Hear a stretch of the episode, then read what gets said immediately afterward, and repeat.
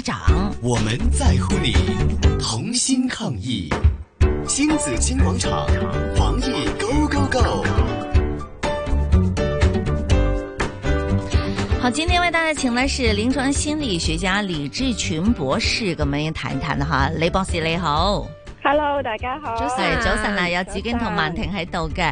咁啊，李博士咧就誒誒、呃因為疫情都去到呢個兩三個月時間啦。係啊係啊。嗯咁家長個心咧就仍然都未鬆懈嘅喎，並且係越嚟越緊張啊緊。張冇錯，係啊，誒、嗯我係家長，不過我就大咗啦，咁啊，我啱啱啊李博 士都有小朋友啦，咁樣，咁啊，大家都喺度就就要睇疫情下啲幼兒媽媽其實最緊張係啲乜嘢咧？嗯，幼兒嘅媽媽啦，因為即係都見到誒、呃即係幼兒佢哋嗰個嘅抵抗力相對地冇咁高啦，係咪？嗯咁啊、梗係擔心喺呢個災難嘅情況底下咧，嚇，誒佢哋會容易受感染嘅。嗯，咁所以其實即係佢哋嘅防疫措施就做得相當之足夠咁樣樣嘅。係。咁誒呢個足係夠到咩第一會程擔度心咧？係啦，足夠到咩程度？嗱，其實咧嗯響呢一個嘅新型冠狀病毒啦，其實嗯好多媽媽就係即係見到係一個即係好大嘅一個危機嘛。咁嗯所以咧，其實佢哋咧就會有一個恐懼嘅感覺，咁變咗咧，其實喺大腦裏邊咧個生存模式咧就會被激發啦。咁啊，萬事咧都要保護自己嘅小朋友嘅。係咁誒點樣保護咧？就係即係可能係由外到內都會去即係誒呃完全咁樣樣去，即係想小朋友係有一個好乾淨啊，好嗯誒即係安全嘅一個環境，可能亦都會減少出街啦，或者係就就算出街嘅時候咧都嚴陣以待嘅。係嗯咁我哋喺街上面都見到好多小朋友就係即係除咗個口罩之外啦，嗯仲、有護目鏡啦，咁嗯可能仲有會加多隻頂帽嘅。如果哦，係坐 B B 車嘅幼兒咧，係就會有一個嗰、個即係誒呃擋雨嗰個 cover 咧，係咁就好多層咧，去好多層保喎，護個小已朋友經係 即係好極端唔會喎。同外界接觸到。我見到有啲係完全冇做防範，有啲咧就哇咁多層嘅係吓，啊係冇錯。咁誒、呃除咗係即係去保護之外啦，咁啊、嗯都有好多時候會驚小朋友會掂到唔同嘅嘢啦，係咪啊？係咁啊又會即係提醒小朋友唔好掂啊！係係啊，快啲洗手或者快啲捽手。咁可能一出街咧，其實就即係誒會捽手好多次咁樣樣咯。嗯咁呢啲其實都係因為個恐懼而令到我哋即係特別對誒我哋身邊嘅環境會特別靈敏啦，同埋嗯警覺性高而即係做嘅一啲嘅防範措施嚟嘅。係係嗯有時啲媽咪自己都會好擔心自己嘅，因為驚自己咧誒唔夠注意啊，萬一翻到去，萬一唔小心誒、感染咗，咁翻到去又會傳染俾小朋友。有啲媽咪佢冇錯自己喺出邊都好擔心㗎，唔敢出街㗎啲媽咪。啊細路係仔啊好多都出冇出過街連㗎連媽咪都唔啦，媽敢出啦咪都唔出嘅，係啊，媽咪驚係啊傳染啊嘛。係係啊，嗯咁就算出咗街，翻咗屋企都會由頭洗到落腳咯。係啊係啊，其實由頭洗到落腳咧，我諗到好多人都做緊，不過做一次就夠 啦，即係唔使話出門口抌個垃圾翻去又由頭洗到落腳。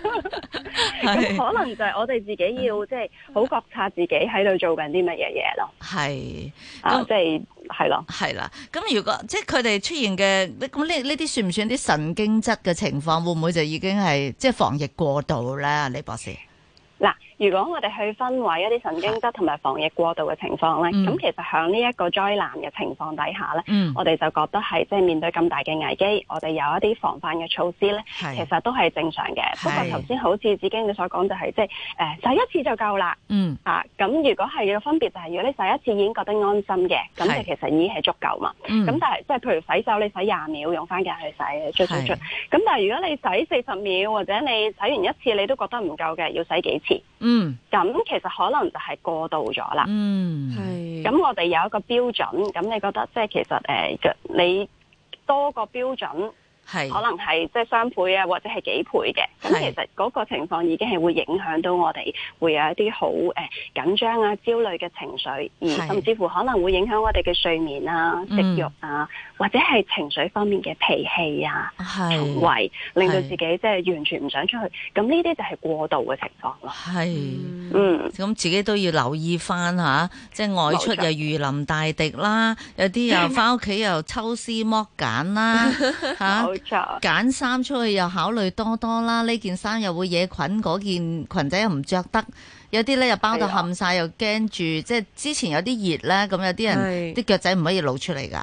吓，係啊即係驚係啊有菌啊咁樣。係係啊，係或者即係即係考慮好周到咁樣㗎。係啊，咁啊， 啊又有好多防，咁你知網上有好多一啲產品可以俾大家噶啦，防疫嘅，係咁啊已冇經錯搜殺晒噶啦，嗰幾日都係揾到做乜噶全啦。部帶晒出街擺個袋度係啦啦。係另不外過一，我係哋嗯嗯，我哋又要注意喎。其實我哋擺咁多防疫嘅即係誒用品或者係即係衣物上身咧，係其實越焗或者係越痕嘅時候咧，嗯我哋反而更加容易去即係觸摸我哋嘅身體啊、面部啊啊、眼頭皮係喎咁嘅喎。係咁所喎，以其實我覺得即係適可而止嗯，係，係啦。淨係呢個嗯適可而止，其實都唔難做到啊，李博士。嗯唔容易 㗎，真係嗯係啊，真係唔容易㗎。係，咁你可唔可以教我哋家長幾招啊？即係點樣可以輕鬆地啊咁啊，嗯去面對啊又謹慎輕鬆地面對呢個疫情咧？